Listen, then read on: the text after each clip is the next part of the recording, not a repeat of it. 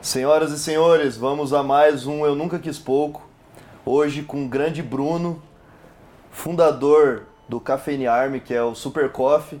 Cara, até brinquei no meu Instagram um pouco antes de gravar que, meu, eu tenho certeza que 80% de quem tá acompanhando a gente, escutando, já consumiu ou consome, ou se não tá consumindo no momento é porque acabou o Super Coffee. Faz parte do meu dia a dia. Meu irmão, bem-vindo. Muito obrigado por estar aqui, velho. Muito obrigado pelo ter aceitado o convite. Que isso, obrigado. Prazer é meu estar gravando com você aí. Show de bola, Conheci cara. há pouco tempo, mas admiração monstra já pela loja, por tudo. Obrigado, meu irmão. Como começou o seu dia hoje, meu irmão? Porra, hoje é até um, um, um clássico, né? Acordei, fui no fogão, liguei a, a chaleira, esquentei a água e super coffee pra dentro. Não tem como ser diferente. Todo dia, há quatro anos já, essa mesma rotina. Você é alto, né, velho? Quantos metros você tem, bicho? 1,90. 1,90? 1,90. Caramba, quando eu mandei umas roupas da Niold pra você, eu fiquei com medo. Eu falei, cara, esse maluco é alto, velho. E o óculos também é super diferente. Eu tive um óculos nesse estilo no passado, cara. Até que meu, meu primeiro filho quebrou ele. Eu, puta, eu sofri pra. Não acho outro, cara. E eu. E Eu, eu te reconheci no shopping pelo óculos Foi. e pela altura. Primeira vez que eu vi ele fis- fisicamente, a gente só falava por mensagem e tal. É cliente, é amigo. E cara, é, vamos lá. O Super Coffee, ele surgiu do amor pelo café? Ou o que, o, que veio, o que veio primeiro, cara? Conta pra gente, que bom, o nome do quadro todo mundo já sabe. Eu quero saber em que momento que o Bruno, que... Você veio de onde, cara? De Em Salvador. Salvador. Salvador, Bruno, Bahia. De Salvador, da Bahia. Em que momento que ele notou que ele não queria pouco, velho? Me conta essa história aí, velho. Boa. Cara, respondendo do, do Eu Nunca Quis Pouco, acho que assim, até tava pensando um pouquinho mais sobre o número do, o número do quadro, da- do seu podcast, etc. E acho que assim, é é algo que você já nasce, sacou? Tipo, tá- é um, uma chama que tá ali dentro de você. Às vezes você percebe, às vezes você não percebe. E tem alguns gatilhos que vão fazendo aquilo ali aflorar. Então acho que assim, no meu caso, eu com certeza nasci com isso. Sempre tive a, a- sempre tive a vontade, sempre tive a ambição muito maior do que percebi até do- dos meus colegas, das pessoas que meus amigos ali de infância. Sempre sonhei muito alto, sempre achei que quis mesmo, é, enfim, desde é, comprar um, assim, sonhava em Ferrari, me amarrava em carro, Aperta minha mão. me amarrava nessas coisas desde, desde moleque. Eu acho que foi algum momento ali da minha vida que eu falei assim, porra, se eu, tal pessoa consegue, por que eu não consigo? Como Então, foi sua infância, velho? Cara, minha infância eu tive alguns momentos da minha infância. Meus pais se separaram quando eu tinha 4 anos de idade e eu tive sempre duas fases. Eu tive meu pai quando se separou de minha mãe, ele foi pro interior, é, mora na fazenda.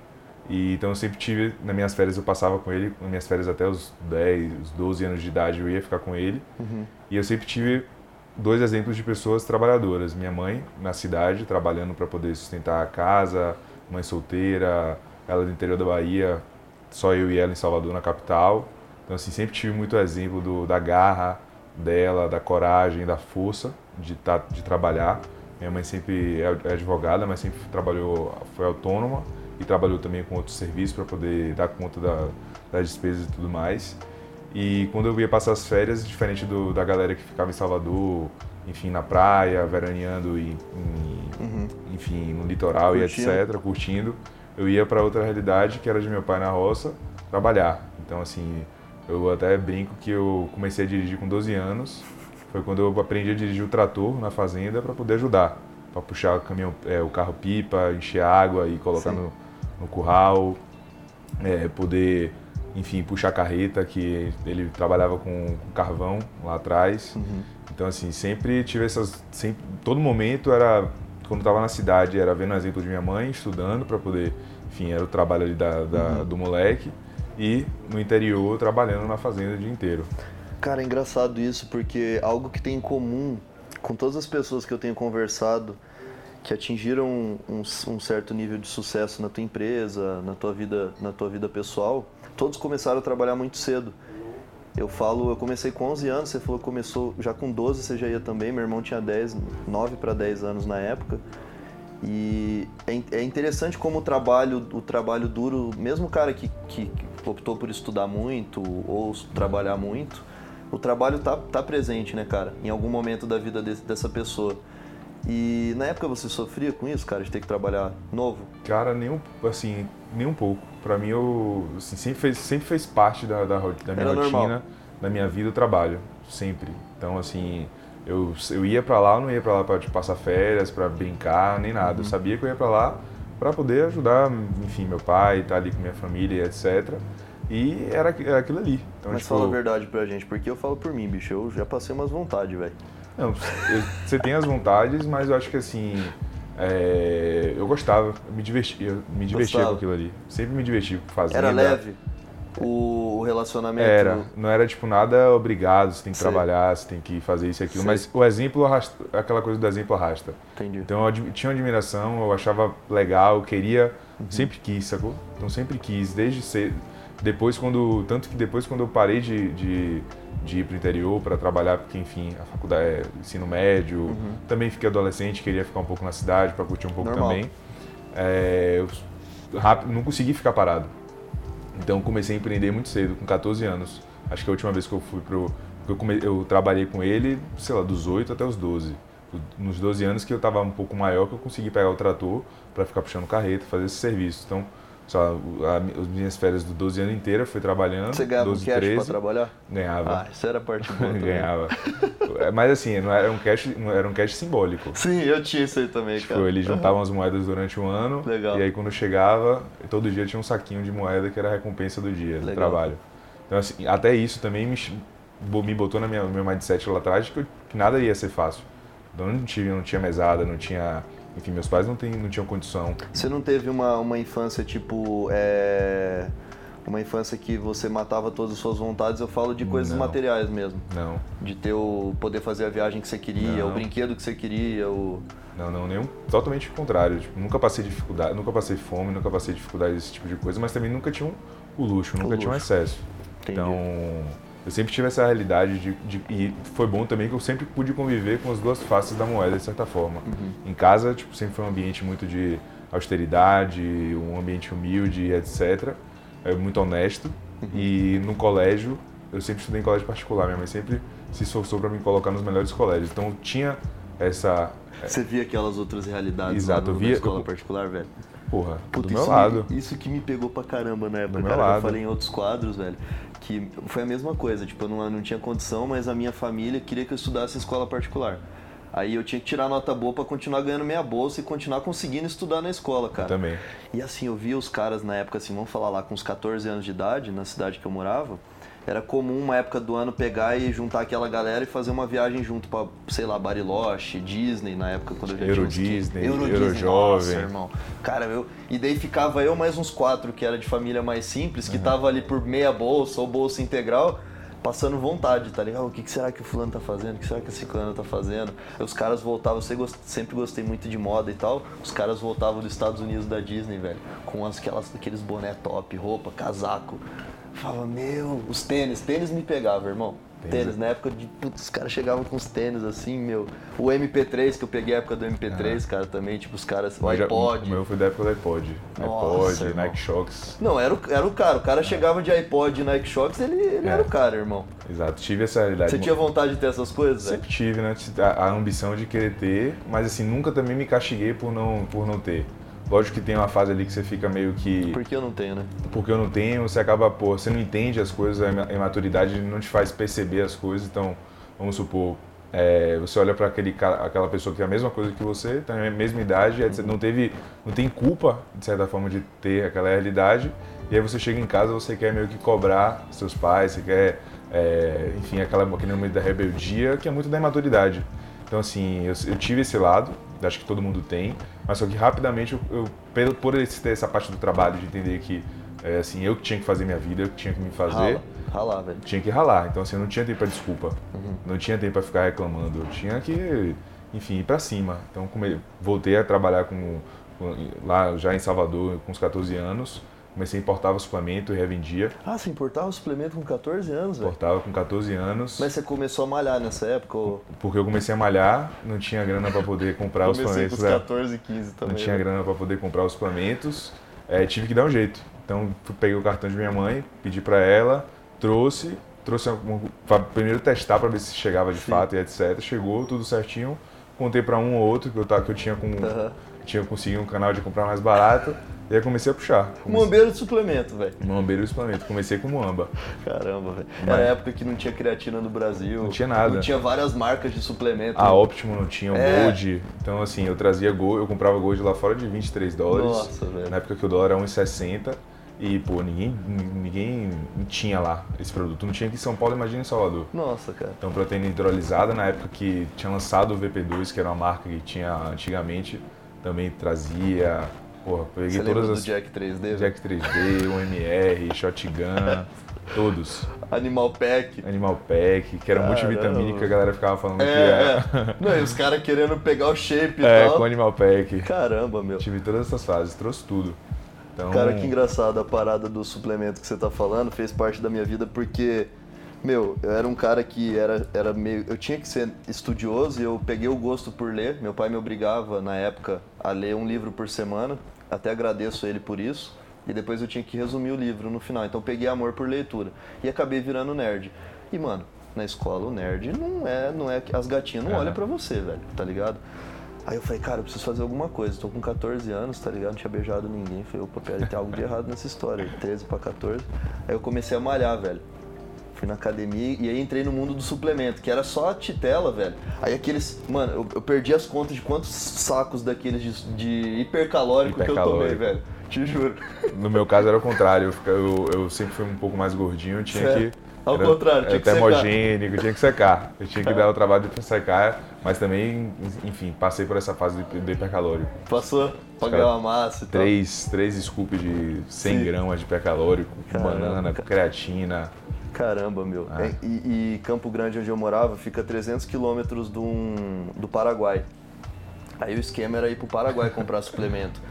Aí tinha uns amigos que faziam. Só que eu gostava para mim, para cuidar de mim. Hum. É a mesma coisa de um cara, eu brinco muito com meu sócio Diego, ele ama viagem, organizar viagem. Só que ele se perguntou uma vez se ele ia montar uma agência de viagem. Opa, opa, opa eu gosto de montar para mim e pros mais chegados, Sim. pros outros não. Então já muda toda a história, só que eu gostava muito de moda. Então, no, na época, com 14, 15, eu comprava tênis, cara, Nike Shox, o caramba. Pra e também ia no camelódromo, onde os caras que tinham grana da minha escola nem frequentavam. Eu ia comprar aquelas pulseirinhas da, da Nike Live Strong, o caramba, para vender na escola.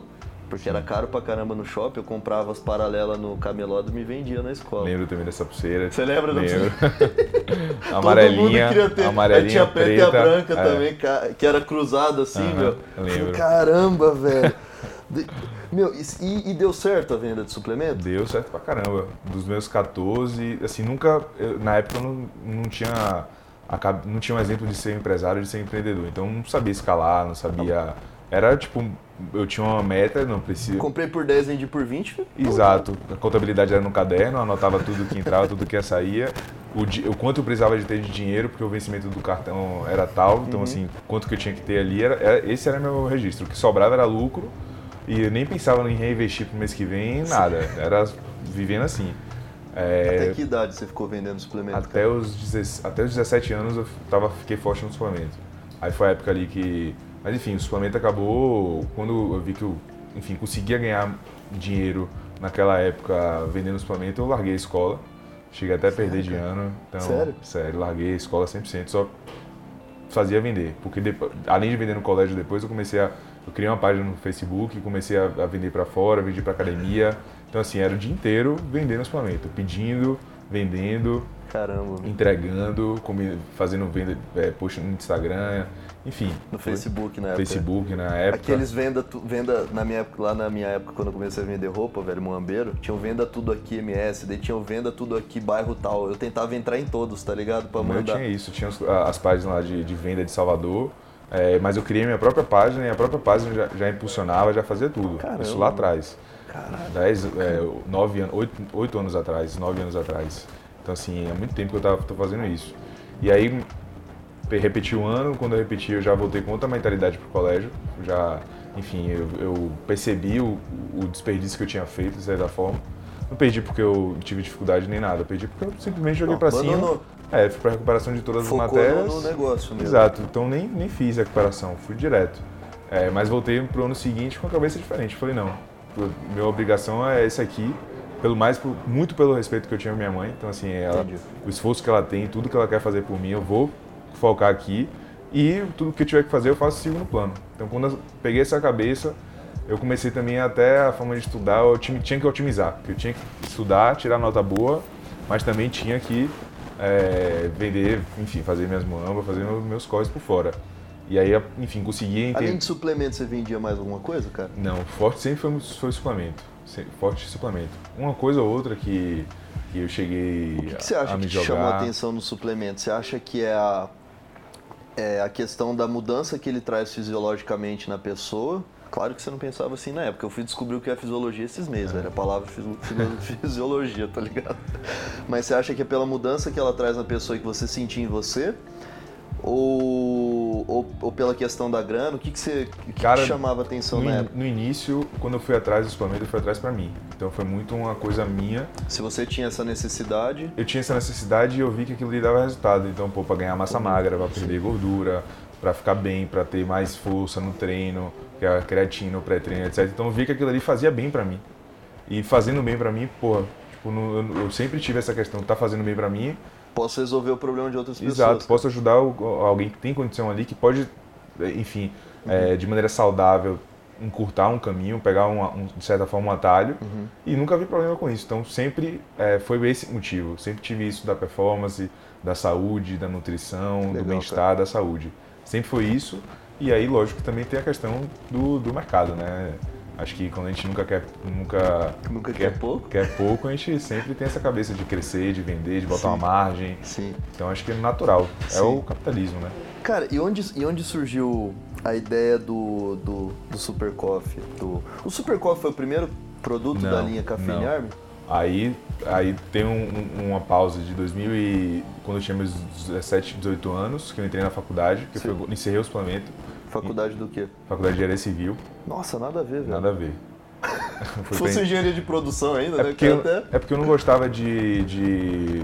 Nunca, nunca gostei muito de ler, então não, não, dava certo com o direito, não ia dar certo. Foi exatas. Nunca gostei também, gostava da parte de saúde, então acho que assim, nutrição foi algo que sempre me balançou para ir. Uhum. Só que na época eu achava que eu não tinha a cabeça de, ser, de empreender na área nem nada. Uhum. Eu achava que minhas, as possibilidades eram pequenas para nutrição naquela época para mim. Medicina, porra, nunca fui fã de sangue, então não ia rolar. Não, não tinha como. Eu também não ia me enganar de querer ser um médico só para poder clinicar, para ficar. Falou acho, tudo. Acho que tem muito disso também. Tem muito, muito, muito. O valor, não, não falando mal, mas acho que assim, o valor e quanto que eu ia, iria ganhar com a minha é. profissão nunca foi o que me, mais me atraiu. É. No eu... geral, tem em muitas profissões, principalmente que faculdades muito difíceis de passar, existe essa falsa ilusão que o cara vai ser feliz pelo salário que ele vai Exato. ganhar, né? Ah, Aí você vê um Exato. monte de, de, médico, advogado, enfim, pessoas que se matam para passar num concurso, quando passa o cara Exato. vive incompleto, depressivo. Exato. O dinheiro não é tudo. Não é Por mais que a gente velho. quer o, é. o querer muito não significa querer muito dinheiro. É, é outra coisa que a gente está tá em busca. É Sim. É de resolver as coisas lá de trás, é de viver com propósitos, com seu propósito. Então, assim, acho que minha história é muito, vai muito disso. Então, eu escolhi engenharia porque eu queria, é, eu sempre gostei de, de matemática, era o que eu me pegava, desafio. Então, uhum. assim, aquelas equação, é, função, aquelas coisas de resolver, de quebrar. Sim. Sempre gostei muito e engenharia era isso. Basicamente, os seis primeiros semestres de engenharia é isso.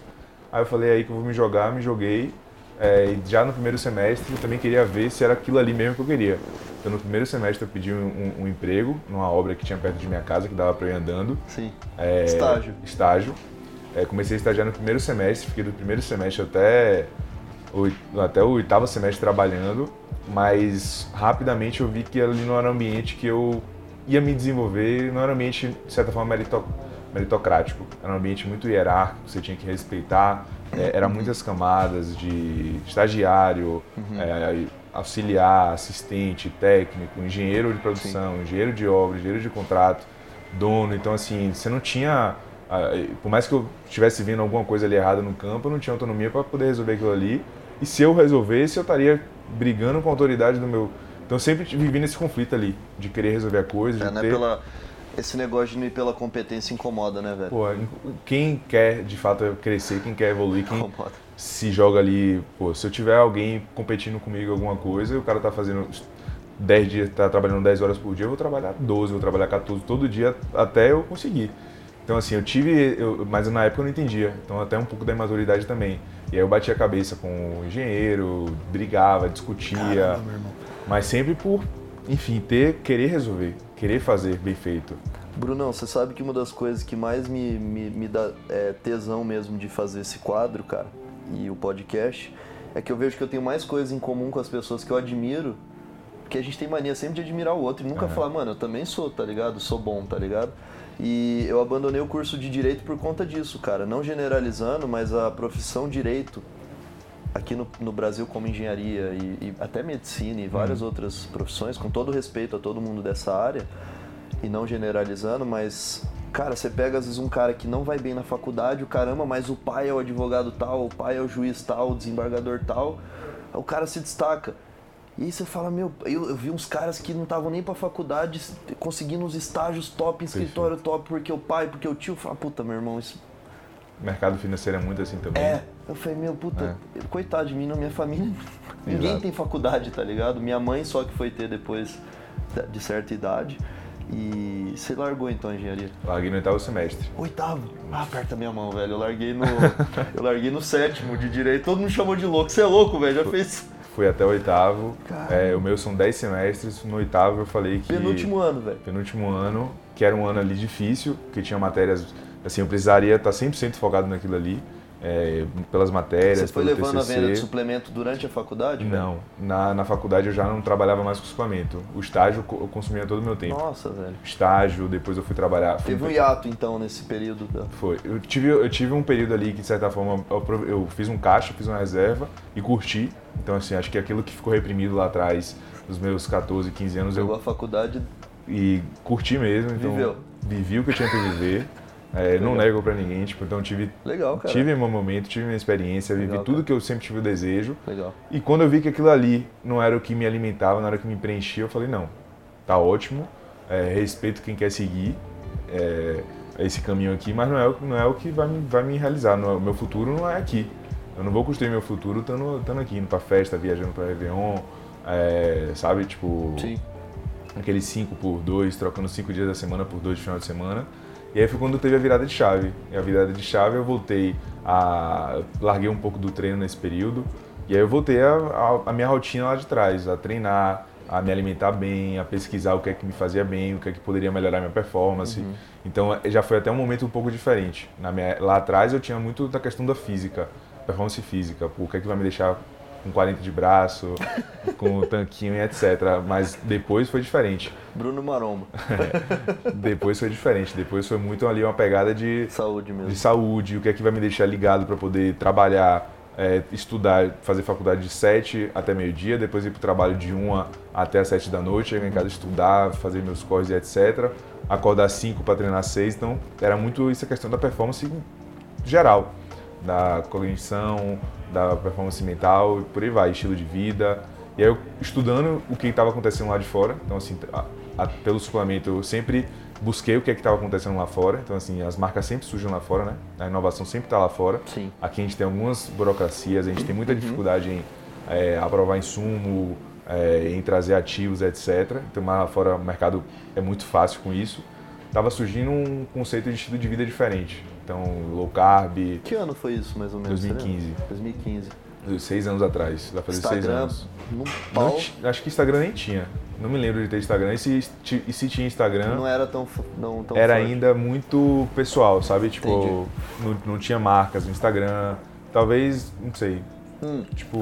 Não, o que eu digo do Instagram é que eu lembro que, como a gente. O, logo que nasceu a New em 2012, a loja física, que eu fiquei um ano na Moamba, a gente abriu em 2012, surgiu o Instagram mais ou menos por ali, 2012, Foi. 2013. Aí começou essa parada de mostrar o seu estilo de vida. Isso. Aí, tipo, tinha o cara, o cara ia treinar, boom. Exato. E era post, não era? Não tinha stories na não, época ainda. Era então, só post. Era exato. 200 mil fotos, tá ligado? Do lifestyle do cara. Exato. E aquilo, de certa forma, dependendo da visão da pessoa que tá ali no Instagram, do teu amigo e tal, aquilo lá você fala, caramba, velho, eu também eu acho da hora isso aqui, tá ligado? Pô, isso aqui também acho da hora. E, e daí veio a, o, o cara, eu quero muito saber isso, todo mundo que tá escutando e, e assistindo a gente, que momento que foi a o Super Coffee, velho? A, primeiro você falou que veio outro produto, né? É, aí veio essa questão do estilo de vida, a galera apostando ali da produtividade, é, de dieta cetogênica, low carb, os caras que estavam, enfim, seco, porque quando você está fazendo a cetogênica você fica seco, zero de gordura, é, os caras dizendo que estava com a mente afiada, performance cognitiva voando. Aí eu fui ver o que é estava por trás. Quando eu fui ver o que estava por trás, tinha uma marca também surgindo lá fora, que é a Bulletproof, ah, que desenvolveu sim. o Bulletproof Coffee, o café à prova de balas, que foi quando uma história do cara que foi no Tibete, no Tibete os monges para meditar, para poder ficar horas ali jejuando, meditando, rezando, eles misturavam TCM, que era uma, é uma gordura do coco, com chá e ficavam horas ali em estado de concentração, de sem fome, saciado, uhum. afiados, no, concentrados no que estavam fazendo. E aí esse cara veio para os Estados Unidos e fez meio que uma adaptação daquela bebida, misturou o TCM com o café e adicionou a manteiga ghee para poder te dar mais saciedade, etc. E vendia lá fora também muito artesanal, muito pequeno. Foi a época que o cara estava começando, Dave Esper, o nome dele. É, biohacking. Ele é um biohacker, então assim, sempre foi muito essa questão do biohacking. E aí eu vendo aquilo dali lá fora, eu fui influenciado, fui fazer em casa. Não tinha TCM na época aqui no Brasil, fui comprar óleo de coco, que era bem, semelhante. Bem semelhante. Sim. Misturei com café, misturei com a manteiga ghee e aí comecei a botar no meu dia a dia. Tomava antes de treinar, treinava pra cacete, bem, bem pra caramba. Acabava o treino, não tava com fome, porque geralmente quando você come carboidrato, você tem aquela, aquele pico de insulina, depois você quer comer mais ainda. Uhum. Ficava bem, ia, ia para a faculdade, ficava concentrado a aula inteira, é, bem de energia. É, depois ia para o estádio, ficava bem também. De noite estava bem, conseguia dormir bem. Então, assim, e junto, lógico que não, não foi só o bulletproof, né? Era todo o estilo de vida, de me alimentar saudável, de treinar, de, da questão do sol, da questão de estar em contato ali com a natureza, de ter um momento de saber parar, de meditar. Então, todo esse estilo de vida, uhum. eu falei, porra, é isso. E aí não surgiu o Super Coffee, não surgiu nada, surgiu a marca primeiro, a Cafeine Army. Ah, Por surgiu... isso que existe a marca Legal. Cafeine Army, que é a marca do Super Coffee. Legal. Então, em 2016 eu criei um blog. Quantos anos você tinha, velho? Tinha é, isso há 5 anos atrás, eu tinha 20 anos. 20 anos de Legal. idade. E aí, com, quando surgiu o blog, é, quando surgiu a marca Cafeine Army, era muito de eu pegar esse estilo de vida, tudo que estava acontecendo e relatando ali para o pessoal. Entendi. Junto com o Instagram, eu fazia os posts da é, com a legenda gigante dizendo. Então, assim, começou esse movimento e aí, com esse movimento as pessoas, eu vi que a galera começou a engajar com o Bulletproof, com o café de coco e manteiga ghee. E aí foi que, que veio de novo a ver empreendedora, deu pegar essa marca. Você falou, pô, tô falando, tá todo mundo interessando, vou começar a vender Vou começar negócio, a vender, né? exato. E aí foi mais. É, lá atrás eu tive que ir nos Estados Unidos procurar o, os suplementos, agora foi diferente. Eu tive que ir no interior, na fazenda, no, no, na cooperativa, para pegar o café torrado e moído direto da Chapada Diamantina, manteiga ghee de uma cooperativa lá perto de, de, Salvador, no interior da Bahia, e óleo de coco também. Então, assim, comprava os insumos, mandava lá para casa, a embalagem vinha daqui de São Paulo, isso tudo é, é remoto. 100% digital pelo computador, contratava Caramba. fornecedor, fazia pedido de compra, comprava, ainda com a grana do suplemento que eu tinha lá atrás. Então, comecei a fazer esse, esse movimento bem pequeno e de, de, o resto é história, é o que está acontecendo. Mas o, o, primeiro, o primeiro, o Café Army, o primeiro produto, você que fez e começou a vender ou você contratou alguém para? Não, eu que fiz. O café de coco e manteiga, e manteiga ghee, eu que fiz. Você misturava em e... casa mesmo. Eram os três produtos separados, né? Sim. Só com a marca, para a pessoa fazer em casa. Ah, a pessoa preparava em casa. A pessoa preparava em casa. E aí, tem, aí enfim, a história de, do empreendedor, né? Pô, tentei escalar aquele produto no varejo, tentei escalar aquele produto na internet e me deparei com algumas dificuldades. No varejo, que eu digo, é tipo no mercado, no São Machê, etc., no mundo verde. Sim é, o produto tinha um valor agregado, só que no final das contas era café, manteiga e óleo de coco. Então, assim, na, na gôndola ele brigava com café e óleo de coco mais barato. Entendi. Não tinha essa, esse diferencial desejo, do consumo, o desejo. Então o produto acabava ficando encalhado ali um pouco no ponto de venda. E na internet já era um pouco diferente, não tinha, mais, não tinha é, preço suficiente, valor suficiente para poder compensar o, o frete. Porque é um quilo, era um quilo e meio geralmente o kit. Ixi, aí, aí era pesado. E aí a, os próprios clientes também relatando dificuldade no consumo, que não era prático, que o sabor não era muito bom, que o resultado também não era dos melhores. Aí foi quando eu virei a chave e falei, não, preciso criar um produto que seja meu, que pegue essa dor que eu quero resolver, porque eu sei que existe a dor, eu sei que as pessoas, é, quem vive o estilo de vida e quem toma o produto é, resolve essa dor e deixar de uma maneira que seja mais que seja única, que seja minha, minha marca, meu produto, que seja prático é, que a pessoa possa fazer ali, que é a experiência de hoje da gente, pegar um, um scoop e colocar na água quente ou fria, misturar ou no leite ou enfim, no que quiser. E é, ser também, dar resultado e ser saboroso. Também tinha que ser, tinha que ter essa, essa experiência desse produto. Uhum. E aí que eu me joguei a, no, na, a vim para São Paulo a primeira vez, 2018, início de 2018, vim para cá, vim com essa missão e vim muito aberto. Então assim, encontrei, por coincidência da vida, já tinha conhecido uma pessoa lá em Salvador, que trabalhava com café, era uma engenheira de alimentos que, que trabalhava nessa indústria de uhum. café. Contei o sonho para ela, ela me ajudou, me abriu portas, me apresentou fornecedor e etc. E 2018 inteiro desenvolvendo o Super Coffee até que ficou pronto. Ficou pronto. Eu, eu, a gente sabia que ia ficar pronto em, novembro de 2018, pra gente poder lançar, pegar Black Friday. Sim. A gente lançou sem ter o produto em mão. Então, assim, a gente lançou, não tinha nem. Não estava nem pronto, não estava nem, Sim. enfim, fabricado ainda. Mas tinha que lançar, então sempre, assim, tem que fazer como tiver que fazer. Fiquei lidando ali com os clientes durante um mês, dizendo que ia chegar, uhum. dizendo que estava com dificuldade enfim, aquela, toda aquela, aquela questão.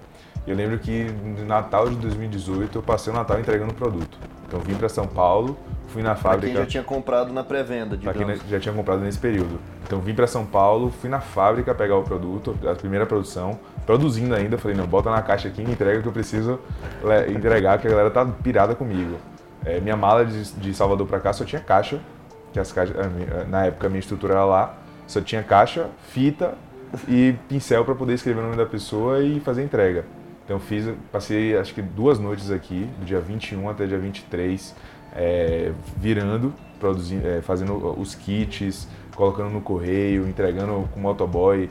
Na época tinha, na época tinha aquela patinete, mas também tinha, acho que o Rap fazia essa, esses, essas uhum. entregas. Tinha alguma empresa que fazia uma entrega assim. Passei esses dois dias assim, depois coloquei o, que sobrou dentro da mala, fui para Salvador. Quando cheguei em Salvador, dia 24, foi o dia inteiro, dia 24, dia 25, dia 26, fazendo entrega. E aí que começou o negócio mesmo, com o Super Coffee. A versão 1.0, isso, isso 2019. 1.0. Mas eu digo assim, a gente começou mesmo em janeiro de 2019. Foi Sim. quando a gente já tinha um estoque, a gente já tinha uma, uma, uma produção. A, gente, a primeira produção foi de 2.300 latas, alguma coisa assim. Lá em Salvador. Não, a produção já foi aqui. Já foi aqui? Já foi aqui em Jundiaí, numa Jundiaí. fábrica terceirizada. Que legal, cara. 2.300 latas, vendeu rapidinho, um mês vendeu. É, e depois foi o desafio de ir crescendo. Escalar. Sem, escalar, crescer sem investidor. Então, assim, a gente não tem investidor, a gente é uma estrutura de sociedade fechada que a gente tem de partnership. Então, assim, é muito, muito pela questão da meritocracia que eu vi lá atrás. Fala assim, eu preciso de pegar as melhores pessoas possíveis que eu conheço, Sim. botar aqui dentro, botar essa pessoa junto comigo no sonho e vamos junto que todo mundo vai ficar bem. Legal. Sacou? E é muito assim, é, as pessoas perguntam, ah, como é essa partnership, como é isso? A verdade é que quem empreende de verdade se joga do avião sem nada, sem paraquedas no e no meio monta. Então, assim, tá, é muito da confiança de tudo, das pessoas, e a gente está desenvolvendo em conjunto. Legal. Mas foi mais ou menos essa história. E aí esses últimos dois anos foi trabalhando, Eu já escalando. vou te fazer essa pergunta, mas eu vou deixar um insight rápido aí para quem está acompanhando a gente, que é o seguinte. Muita gente quer criar o negócio perfeito já, né, cara? Acha que é assim, não, você criou o negócio perfeito aí você lançou. Só que não, é, é tentativa e erro, né, cara? E você vai descobrindo tentando. Não tem jeito. Não queiram que, criar um demorar para lançar para criar um produto perfeito ou um, um é, um atendimento perfeito. Você vai aprender, né, cara? É dando porrada mesmo, levando Exato. porrada. Não tem jeito. É assim, experiência, tentativa, erro e Exato. vai. Eu até eu falo direto isso. Eu gosto muito de uma frase que um, uma pessoa que eu admiro que tem uma marca de moda também, o Rony, fala é que se nasceu perfeito, nasceu tarde, cara. Exato. Ou não nasceu. Ou não, nem nasceu, é. né? Então nem nasceu. Você perde, pode perder o time também, né, Exato. né, cara? Podia ter vindo alguém antes e, e, e pegado. E, cara, já vi na pergunta que eu quero fazer. É, o que você acredita que foi o grande sucesso, falando de empresa, foi. Claro que tem, tem uma história, né, cara? Não é. Vem, vem lá dos 14 anos de idade isso. quando você vende. Isso está em, tá, tá em você. Uhum. Mas o Super Coffee, o produto Super Coffee ter estourado tão rápido a nível do que é hoje é o produto suplemento mais vendido do Brasil, né, cara? É, mais vendido. O mais vendido. O que você acha que foi o ponto de virada para ele ter se tornado, em dois, três anos, esse produto mais vendido do Brasil de, de suplemento, cara? E tão desejado? É, assim, as pessoas perguntam de fato que foi esse ponto de virada, é, qual foi a bala de prata ali que teve, mas nunca teve. Nunca teve um momento assim que ah, agora a gente ficou famoso, ah, agora aconteceu tal coisa. O mix de, de ações. Acho que foi uma estratégia lá de trás que a gente montou. Então, assim, a gente sempre teve uma estratégia muito clara do que, é que precisava ser feito. Uhum. E a gente, eu sempre tive na cabeça e falei assim, galera, se a gente tem convicção do que é, dessa estratégia, do que é para fazer, do, do, propósito da gente, da verdade que está por trás, do que de fato a gente acredita, vamos fazer e vamos esperar que o resultado vai vir. Se a gente tem, tem certeza, está tudo apunt, é, assim, apontando que o caminho é esse aqui, Sim. vamos seguir o caminho e vamos esperar, esperar pelo menos seis meses para esse resultado vir. E sempre foi muito isso. Toda estratégia que a gente faz, eu falo que eu preciso de pelo menos seis meses uhum. para poder levar para a quantidade de pessoas suficiente e entender se aquilo ali faz sentido ou não.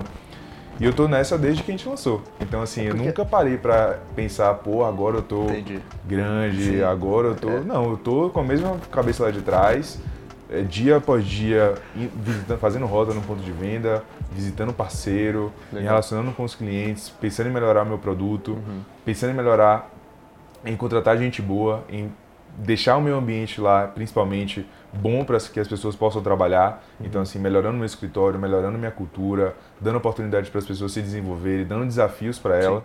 Então, acho que muito do que lá é, é tudo questão de desafio. Então, eu, te, eu te pergunto da estratégia porque a primeira vez que eu vi o teu produto foi no Instagram, na rede social de alguém que eu seguia. Hum. De alguém bacana, alguém que, que eu gostava do lifestyle. Você acha que essa foi uma das estratégias que também. Com certeza, com certeza. Eu sei, aquilo que você falou lá atrás, da admiração, eu acho que é muito daquilo. Quando você tem a pessoa que admira e elogia a outra, e você tem a pessoa que, de certa forma, tem, só faz falar mal da outra, falar mal por trás. Faz parte do pacote. Mas acho que sim, isso é um reflexo do que você tem por dentro. Se você é uma pessoa que se admira a outra, porque você tem aquele valor e você vê naquela outra pessoa e você fala, cara, porra, de fuder, não sei o quê, e naturalmente a conexão acontece. E quando é o contrário, você tem aquilo ali dentro, é a coisa ruim dentro de você, você não vê na outra pessoa, e aí você começa a projetar aquilo ali na outra pessoa, e daí que vem essa questão. Então, assim, sempre eu tive muito essa questão também de admirar, então sempre admirei muito pessoas de diferentes áreas. É, áreas. Pô, eu sempre tive uma admiração muito grande por minha mãe, e a partir daí eu comecei a ter muita admiração por mulheres, é, enfim, trabalhadoras, mulheres que, que, que têm uma história, então, assim, tenho uma admiração muito grande por, é, por, por mulheres nesse sentido. É, tenho admiração por empresários também, self-mades principalmente. Então, um cara que saiu do, do, da pobreza, saiu de uma situação difícil e, e venceu. Uhum. E, enfim, acho que foi uma, uma, a estratégia foi: eu preciso colocar meu produto para essas pessoas conhecerem. Eu admiro já, meu, é o cara que eu quero ver, eu vou. Eu quero escutar o feedback ele... dele. Então, quero que ele consuma meu produto, quero escutar o feedback dele. Sim. E sempre foi isso. Então, com diversas pessoas, desde atleta, é, influenciador, é, autoridade, médico, empresário, todos os, esse, os, possíveis tipos de influenciadores que a gente tem hoje, sempre foi muito nisso. A pessoa, se, eu, se existia uma admiração pela pessoa, falava, vamos colocar, é, vamos mandar o produto para ela, se for, se for um influenciador, vamos fazer um trabalho com ela. Então, assim, também eu tenho um ponto de nunca fazer um trabalho pontual. Se, a, se eu vejo, se eu acompanho a pessoa, o influenciador, eu vejo que ela tem um estilo de vida bacana, ela tem uma rotina bacana, eu vejo o que ela pensa, o que ela fala, se ela é autêntica. Se tá casado com a gente, velho, bota ela, bota, vamos botar ela pra dentro. Uhum. Eu falo muito assim, bota ela pra dentro, bota ela pro time, pro time. e vamos trabalhar. Uma hora vem, sacou? Uma hora vem o resultado. No começo, cara, qual a maior dificuldade de ter acesso a esse tipo de pessoa? Essas pessoas que você tanto admira que, meu, tem, elas são bombardeadas o tempo inteiro tempo por inteiro. marcas e por suplementos e por... Eu sei porque uma empresa familiar como a tua, que veio do nada, assim como a nossa, até hoje a gente tem certas dificuldades, né, é. cara? Depois que você pega um certo nome, melhora, vai ficando mais tranquilo. Mas o começo, quando você não tem capital para pôr, e você tem que pensar, meu, se eu colocar, se eu pagar tanto para esse cara, vai faltar no caixa aqui para eu criar outro Sim. produto, ou para eu fazer, comprar matéria-prima para produzir meu produto. Perfeito. Qual foi a maior dificuldade que você teve para Cara, em relação a isso, acho que é assim, é nunca dar um passo mais do que a perna. Nunca a gente fez nenhum tipo de alavancagem, de, de se arriscar, de colocar o pé onde a gente não podia. A gente nunca foi.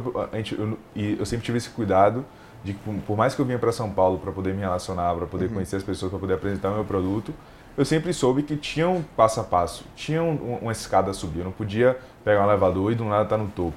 Acho que é muito isso. Tem de, que ter paciência, tem né? Tem que ter paciência, tem que ter verdade, tem que ter eu falo muito com. A gente conversa muito com o pessoal daqui, que está aqui em São Paulo trabalhando com a gente, de que as pessoas veem a gente na rua com um sorriso no rosto, com a camisa da gente, cheio de produto nas costas e acham que é fácil, acho que, que, que é moleza. Então eu até falo assim, eu tenho muito cuidado porque eu acho que às vezes eu venho num sonho de que tudo é muito fácil.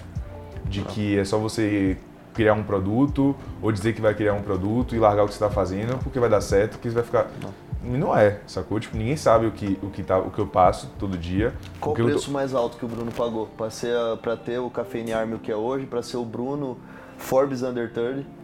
Que você fala pouco disso, mas é, eu admiro e respeito muito, é um sonho pessoal e tipo assim, eu, eu sempre acompanhei todo mundo que está lá, porque ainda mais de uma história como a tua, porque tem muita verdade. Qual o preço mais alto para ser esse, esse Bruno que você é hoje, para ter empresa que é hoje? Eu costumo dizer que é, eu tive que deixar de ser o Bruno que eu era antes para virar o Bruno que eu sempre quis ser, o Bruno que eu sou hoje. Então assim, o Bruno e, e é perceptível.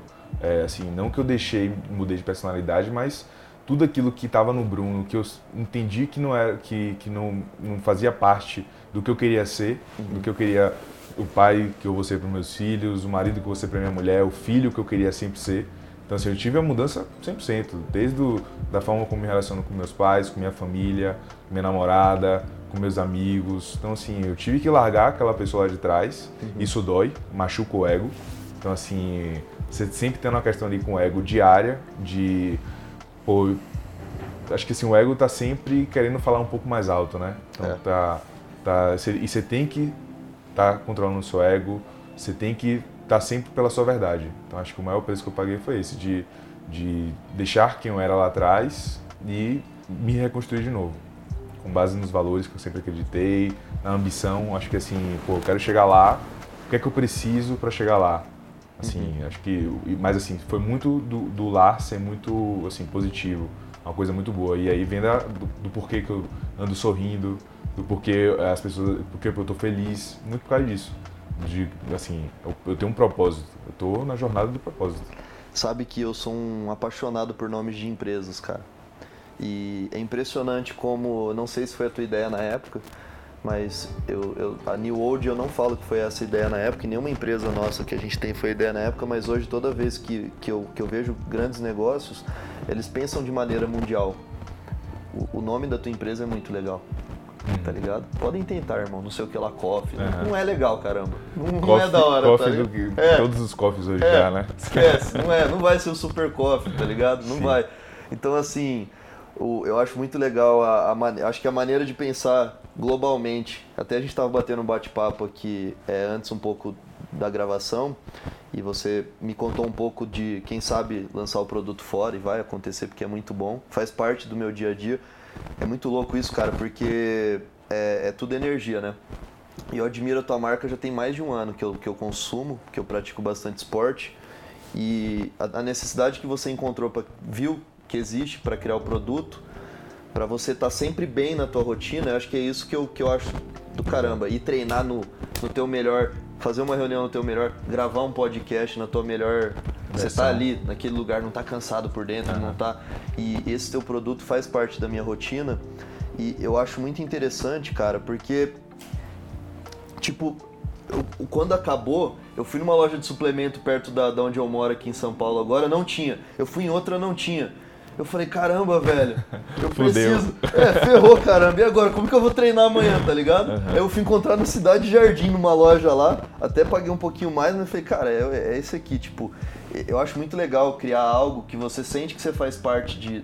Os produtos que têm grande sucesso, como o teu, cara, como vários outros que eu. e várias marcas que eu admiro, e todo mundo que quer criar algum produto e uma marca um, e oferecer um serviço tem que pensar primeiro, é que não é o produto pelo produto é você sentir que você faz parte de algo muito maior. De uma comunidade. De uma comunidade. Caralho, isso aí.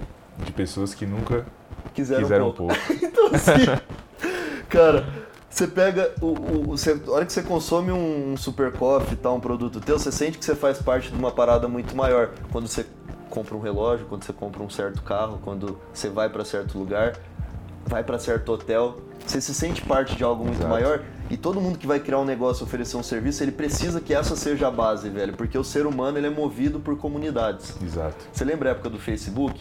Mano, você chegava na escola e falava, velho, você faz parte dessa comunidade? Orkut também tinha. É, o Orkut, é o Orkut. Orkut, Orkut tinha comunidade. É o Orkut, Orkut. confundi Orkut. Uhum. Cara, você faz parte dessa comunidade? Até tinha umas comunidades zoeiras uhum. que você ria por idiotice com seus amigos por fazer parte uhum. daquela parada, tá ligado? Mas a comunidade mostrava que muito do que você é. Isso. E acho que assim, isso acontece ainda muito hoje, de, porra, pessoas que enfim, eu admiro e quando eu vou conversar com a pessoa, a pessoa, quando eu me apresento, fala que eu fundei o Super Coffee, que eu sou dono da, da, empresa, o cara fala, porra, tomo todo dia, não sei o que, muito bom, parabéns.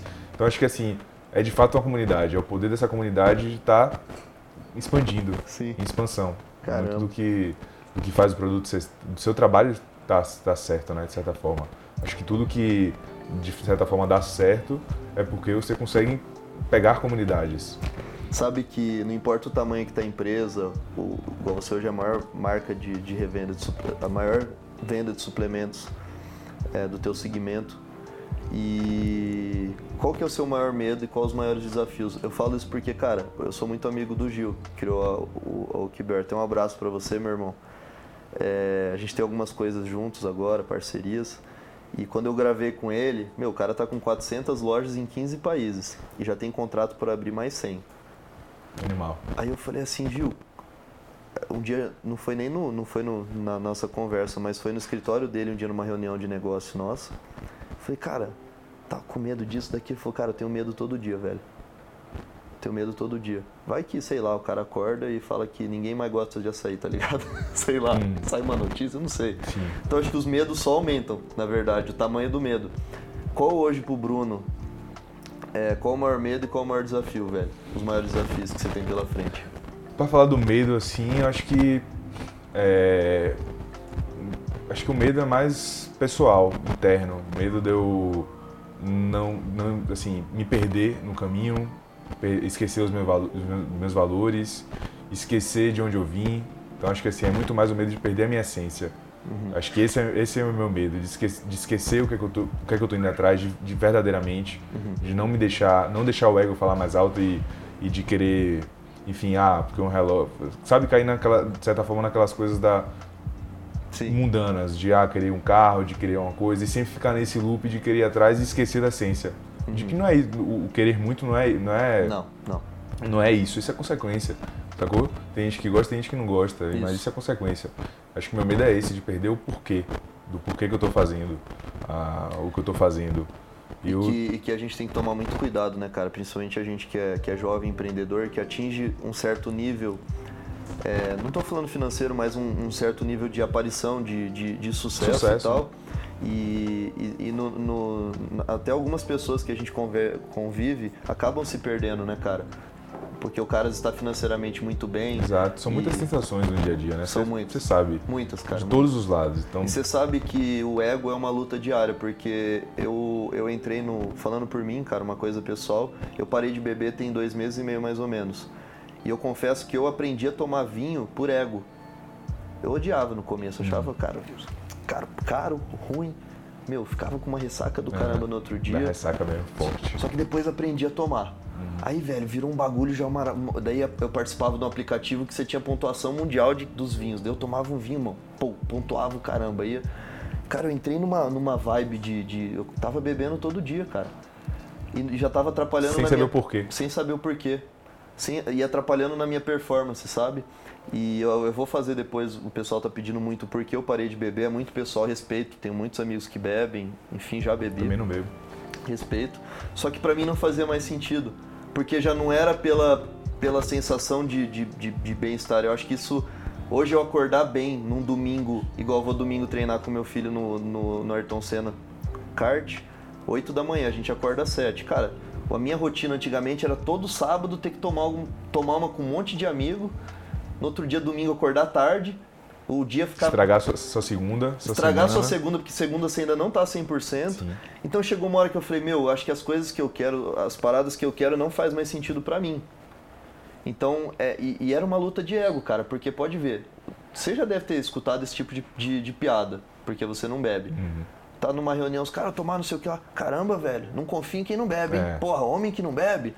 Então é uma parada mais cultural do que realmente o que aquilo Exato. faz sentido, tá ligado? E o cara fala isso sem nem saber o que, sem que ele tá falando. Sem nem saber por que, ele tá te falando, Exato. velho. Aí eu coloquei o que eu comecei a economizar, irmão, sem tomar, sem vinho, vinho e tal. É. Falei, meu do céu, cara, acordo bem, não tenho mais ressaca e tal. Produz mais. Produzo mais. E cara, é, o exemplo arrasta, né? Eu tenho dois filhos homens e em casa são, são dois homens, eu e meu irmão. E meu pai sempre foi o cara, meu avô, que tipo, ah, o homem não sei o que lá, o homem não sei o que lá. Mas, meu irmão, todo almoço de domingo, meu avô tinha calibrado num barzinho perto, num boteco perto da casa dele. Brigava com a minha avó, caramba. Meu pai falava isso, velho, economizava para comprar uma bolacha, um, um chocolate para mim e pro meu irmão. Só que churrasco e cervejinha com os amigos. E eu, meu irmão, a gente teve essa visão de que o homem, o meu irmão começou a beber mais cedo que eu ainda, que o homem que é homem, ele bebe, velho. Sim. E, meu, eu não quero que meu filho Cultural passe... nessa questão. Eu não quero que meu filho É. passe por isso, sabe, irmão? Cara, você pode ver, a maioria dos homens, é, o seguro é mais caro até 25 anos, cara, porque muitos homens morrem em acidente, adolescentes e tal, por causa do álcool. Então já vejo que o meu filho mais velho, que entende mais, que tem 9 anos, fez hoje, ele, ele fala, papai, você não vai beber nada? Eu, não, filho, para isso aí, não, não faz bem nada. Ele... Aí hoje ele vê os caras entornando, quando o cara tá meio bêbado, fala, papai, que Aham. sabe? Então, assim, a gente não se perder no caminho, porque eu entrei numa vibe de consumir vinho e gastar rios de dinheiro pra provar pra alguém que eu queria estar próximo, velho. Que bebia vinho caro e que eu entendia. Olha que louco, velho. É louco, e não né? só vinho, cara. Eu tô falando das, das paradas mais tranquilas, a gente Esse, sabe. esse é meu medo, de começar a fazer as coisas para agradar mais os outros do que Isso. me agradar de fato. Caramba, meu irmão. Acho que é esse que é meu medo. E o maior desafio, velho? Meu maior desafio hoje é de, de certa forma, de como é que eu co- consigo continuar crescendo da forma como estou crescendo, mas também manter meus valores, de melhorar o produto, de entregar, de escutar o meu cliente. Então acho que assim, até a questão do ego, quando a gente cria algo, você não quer que o cara fa- fale mal do seu produto. Você não quer que o cara fale que é, ah, tá isso, tá assado.